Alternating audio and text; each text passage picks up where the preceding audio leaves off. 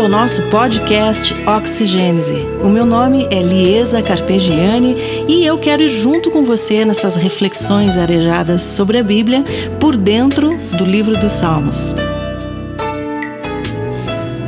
O nosso salmo de hoje é o Salmo 2.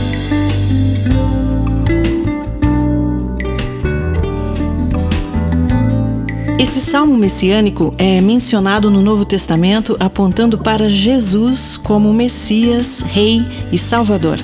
Já no início fica claro que há um movimento para tirar a coroa da cabeça do Rei dos Reis, em tentativas que se repetem pelas gerações, muitas vezes com fúria. Spurgeon conta que, no tempo do Império Romano, o imperador Diocleciano cunhou uma moeda com a inscrição o nome dos cristãos está sendo extinto.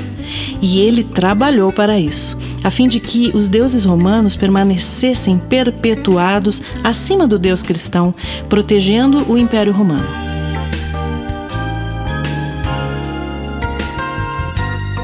Mais de dois mil anos se passaram e Deus continua sendo Deus, habitando templos vivos, não construídos por mãos humanas, abençoando e sustentando seu povo, sempre perto daqueles que o buscam de verdade. Quanto ao Império Romano, o maior governo que existiu na Terra, Hoje pode ser visitado no turismo histórico, em vários lugares onde dominou, visto nas suas ruínas que nos permitem perceber a grandeza e o poder que um dia constituiu aquele majestoso império.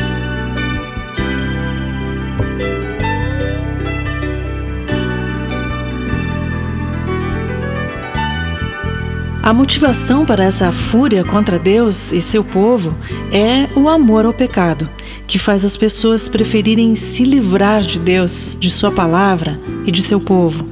Assim, se sentem livres para abraçar o pecado sem freios morais, sem as virtudes que a Bíblia nos ensina.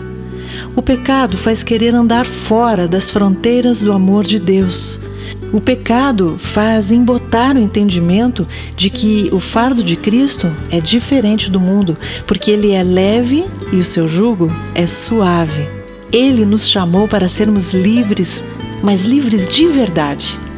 Quando a pessoa não quer mudar sua conduta perante Deus, ela muda sua teologia, inventa ideologias, adaptando uma religião aos seus interesses.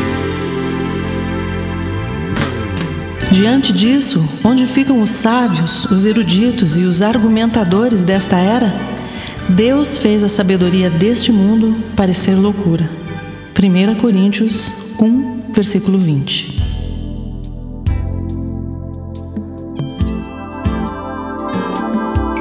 Deus não se intimida com as ideologias desse mundo, nem desiste de seus planos para conosco. Foi assim com o salmista e rei Davi, com Moisés, com Jacó, com cada um dos discípulos de Jesus, com o apóstolo Paulo e com a gente também. Basta dar uma olhada na vida dessas pessoas para ver a força e o perfeito agir de Deus na transformação da mente e do coração. Basta olharmos para os milagres que Jesus fez, dominando sobre a natureza, sobre a saúde de pessoas que precisavam de cura, tanto física, mental, emocional e espiritual, e, sobretudo, o poder de Jesus sobre a morte, que ele venceu. Jesus é o Rei que domina sobre tudo e, não obstante a isso, se entregou espontaneamente para pagar por nossas dívidas do pecado tomando o nosso lugar, o Rei dos Reis, Messias e Salvador, sofreu o peso da justiça que precisava ser feita para pagar toda a injustiça que o pecado gera. Assim, ele nos justificou para voltarmos à comunhão com Deus. Nenhuma condenação há para os que estão em Cristo Jesus. Fomos adotados na família de Deus. Que amor é esse que nos abençoa tanto? Como diz a última frase do Salmo 2, versículo 12: Bem-aventurados todos os que nele se refugiam. E com esse versículo lindo, eu quero me despedir de vocês, sugerindo antes que meditem nisso que a gente conversou, leiam o Salmo 2 e tenham um tempo de oração. Fale com Deus, converse com Ele. E com essas trilhas musicais maravilhosas do meu querido amigo César Elbert, eu me despeço de vocês, desejando dias abençoados, com muita paz, com muita saúde e na presença do Senhor. Texto, locução e produção de áudio, Liesa Carpegiani. Siga o canal Oxigênese Podcast no Instagram para mais informações. Arroba Oxigênese Podcast e arroba Liesa Carpegiani. Se você quiser ouvir este podcast de novo, ou a série toda, ou outras séries, é só acessar o canal Oxigênese Podcast nos streamings como Spotify, Apple, Amazon, Deezer e outros. Oxigênese